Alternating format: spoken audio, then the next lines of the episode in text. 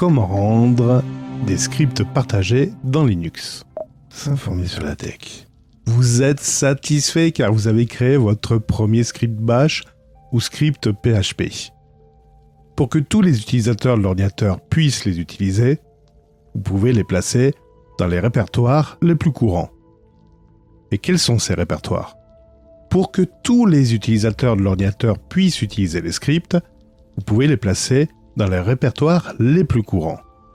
Le premier, c'est slash usr slash local slash bin. Ce répertoire est généralement utilisé pour stocker les commandes et les scripts utilisateurs installés. Il est accessible pour tous les utilisateurs, mais nécessite des privilèges d'administrateur pour y installer les scripts. Le répertoire slash usr slash bin est généralement utilisé pour stocker les commandes système. Il est également accessible pour tous les utilisateurs, mais nécessite des privilèges d'administrateur pour y installer des scripts.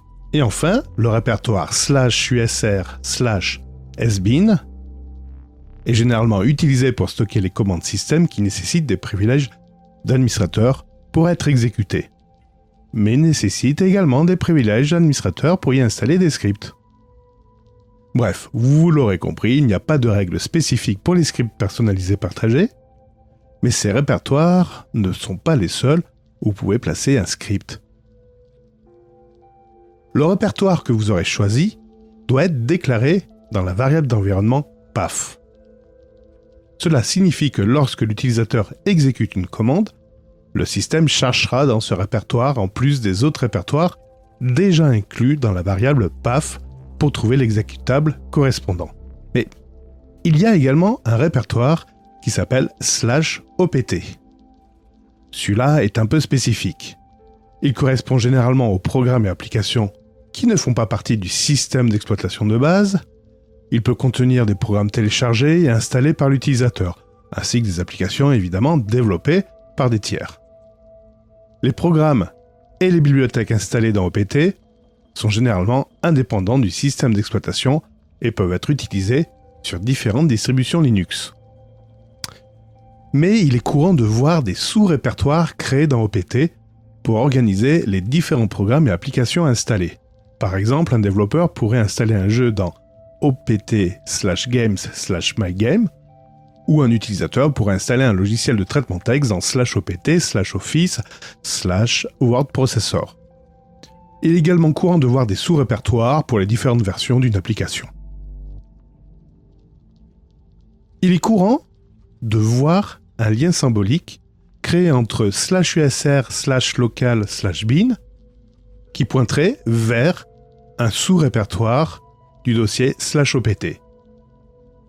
Cela permet aux utilisateurs d'accéder facilement au script depuis un autre emplacement, sans avoir à se rappeler ou saisir l'emplacement complet du script, ni à le déclarer dans le PAF.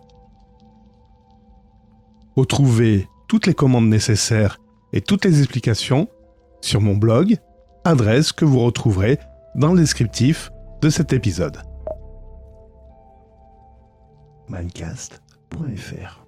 Bonjour Saturnin. Bonjour Cédric, comment ça va? Eh bien écoute, ça va bien. Beaucoup d'informations dans cet épisode. Des dossiers, des liens symboliques, enfin beaucoup de beaucoup d'infos. Oui, un système d'exploitation, c'est assez complexe. Ce qui est bien, c'est de comprendre, de savoir un petit peu au moins euh, quels sont les dossiers et un petit peu à quoi ils servent. T'es pas obligé de tout connaître par cœur, mais le fait de connaître les principaux, ça te permet de retrouver ce que tu cherches et de comprendre euh, où va se placer les dossiers, euh, genre les sauvegardes de ton jeu. Tu sais un petit peu où aller les, les retrouver. Voilà, ça mmh. peut être mmh. sympa de savoir comment ça fonctionne. Là, la problématique était de dire, voilà, j'ai créé un script bash, donc une succession de commandes qui fait des actions sur l'ordinateur de manière euh, linéaire, ou un script PHP d'ailleurs, et dire, ben voilà, je veux le partager avec tous les utilisateurs de la machine. Euh, donc lorsque je vais taper le nom du script, que celui-ci soit exécuté de manière transparente, comme on pourrait faire un ls ou une autre commande en terminal ce qui est important aussi quand euh, tu connais tes, tes, dossiers et tu sais comment ils sont organisés, si tu veux effectivement te servir du terminal, t'as plus facile à, retrouver et à comprendre euh, où tu es. Tu réussis à visualiser dans ta tête euh, l'endroit où tu te promènes dans ton système d'exploitation. C'est ça. Alors là, l'avantage, à un moment, j'ai parlé de notion de PAF, de la variable d'environnement PAF, qui est en fait une variable dans la mémoire qui va dire où se trouvent les programmes. Donc, en regardant le contenu de cette variable, vous retrouverez la commande à taper dans le blog. En visualisant ce PAF, on peut voir que le dossier usr slash bin peut contenir la liste de tes scripts. D'accord. Quand j'achète un jeu et que je le télécharge pour le mettre sur mon PC, en fait, sur euh, quand euh, les utilisateurs Windows font ça, ils ont un point exe. Moi, quand je le fais sur euh, sur mon PC, comme je suis sur Linux, des fois j'ai un point sh, donc un point script. C'est un installateur euh, je fais euh, tout simplement un graphique, hein. je, je, le rends exécutable, donc euh, clic droit, exécuter ce logiciel comme un programme, je referme et ensuite je peux cliquer dessus, ça lance l'installateur et il va s'installer tranquillement dans les dossiers que tu as indiqués sur ton article. Donc ton script SH, comme tu viens de le dire, il recopie le nécessaire dans, la différente architecture de, de, Linux. Il y a certains binaires qui vont se retrouver dans USRBin ou enfin dans l'un des dossiers que j'ai indiqué. Ça, c'est une chose. Par contre, ce qui est important, c'est le téléchargement de ton .sh, qui est également un script. Celui-ci, tu le rends exécutable, mais en fait, tu le rends exécutable que pour toi. Donc, t'as pas besoin de le déplacer où que ce soit, parce que derrière, tu fais clic-clic et ça le lance. Donc, les scripts qui n'ont pas besoin d'être partagés, comme le programme d'installation, lui, tu le laisses dans ton dossier, et quand tu fais clic-clic, ça va l'exécuter de manière automatique. Tu vois la différence entre un script partagé que tous les utilisateurs devront utiliser, et un script qui reste uniquement ben, dans ton dossier, et dont tu en as besoin peut-être qu'une seule fois. Ouais, c'est vraiment ça. C'est exactement ce que je voulais dire en fait, parce que du coup, quand tu installes un jeu sur ton ordinateur, tu veux que tous les utilisateurs puissent euh, l'utiliser. C'est le programme SH, enfin c'est le bash que tu viens de télécharger qui va faire le nécessaire derrière. D'ailleurs, toi tu télécharges un, un bash, certains peuvent télécharger également un point DEM, euh, DEB pardon, ou RPM. Et en fait, c'est équivalent à un point SH. Alors, équivalent. C'est un peu grossier. En fait, le résultat est le même. Le point DEB va contenir tous les programmes et tout le descriptif des fichiers qui doivent être installés sur ton ordinateur. En fait, c'est une espèce de grosse archive compressée qui va faire le nécessaire. Mais le résultat sera le même, c'est-à-dire que tes programmes seront bien copiés au bon endroit. Par contre, au niveau .sh, c'est simplement un petit programme, un petit script qui va aller télécharger les différentes composantes et les copier au bon endroit. Merci pour l'explication Cédric. Donc en fait quand j'installe, euh, j'ai téléchargé mon jeu, je viens d'acheter mon jeu, il est téléchargé, je le rends exécutable, je l'installe et du coup je l'installe en simple mode utilisateur. Et je me mets pas en utilisateur euh, suprême, en mode root pour pouvoir l'installer de manière à ce que le, jeu reste euh, accessible à tous les utilisateurs et puis pour qu'il n'ait pas des droits dont il n'aurait pas vraiment besoin et qu'il ne puisse pas exécuter des choses ou se servir de choses euh, dont il n'est pas censé euh, se servir sur mon sur mon système d'exploitation. Alors ta crainte est justifiée. À mon avis, la réponse n'est pas tout à fait celle-ci. En fait, tu utilises le sudo, le root ou s'élever avec les droits administrateurs système parce que tu vas être obligé de faire des actions qui vont nécessiter le root. Alors, en effet, c'est dangereux parce que tu donnes un programme, à un bash, tu lui programmes le droit suprême et tu sais pas trop ce qu'il va faire. Si, il va te dire j'installe le jeu, mais concrètement, es-tu sûr qu'il va faire que ça? Est-ce qu'il va pas te modifier des composantes dans le système?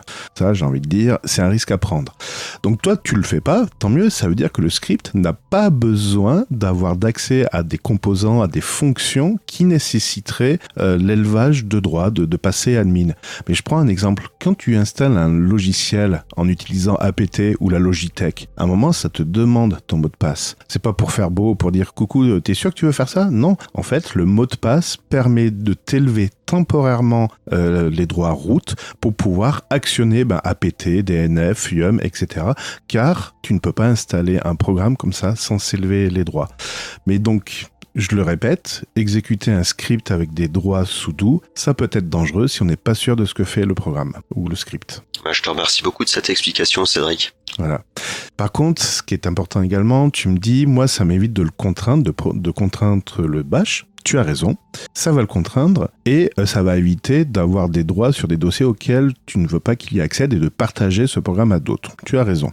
Par contre, je le dis bien que le dossier slash usr bin, tu vas peut-être obligé de déposer ton script avec les droits admin. Non pas pour dire que c'est l'admin qui aura les droits dessus, mais tout simplement le, le tronc commun parmi tous les utilisateurs, c'est le route. Et il y a des moments, tu es obligé d'avoir, d'être en route pour pouvoir faire des actions, même pour copier un simple fichier d'un dossier à un autre. Très bien. J'espère que cet épisode vous aura plu. Tu veux compléter quelque chose? Euh, Non, c'est assez clair. Je Ouais. Je pense qu'on, je pense qu'on a fait le tour. Je te remercie beaucoup. Je t'en prie. Évidemment, il y a d'autres dossiers, d'autres répertoires importants dans Linux. Ce sera l'objet du prochain épisode. Et après, on pourra partir sur la notion de partition. Oui, parce qu'il y, a un- il y a un lien très fort entre les dossiers répertoires et les partitions. Donc, je pense que c'était important de commencer d'abord par les répertoires avant de partir sur ben, les partitions. Vous pourrez retrouver donc l'article concernant les dossiers, les scripts partagés dans Linux. Vous verrez, vous aurez un long paragraphe sur cette fameuse variable PAF, plus d'explications sur la variable PAF, et pourquoi pas écrire votre prochain script PHP et le mettre à dispo de tous les utilisateurs de votre machine. À bientôt Saturnin. À bientôt Cédric. Au revoir tout le monde. Bye bye.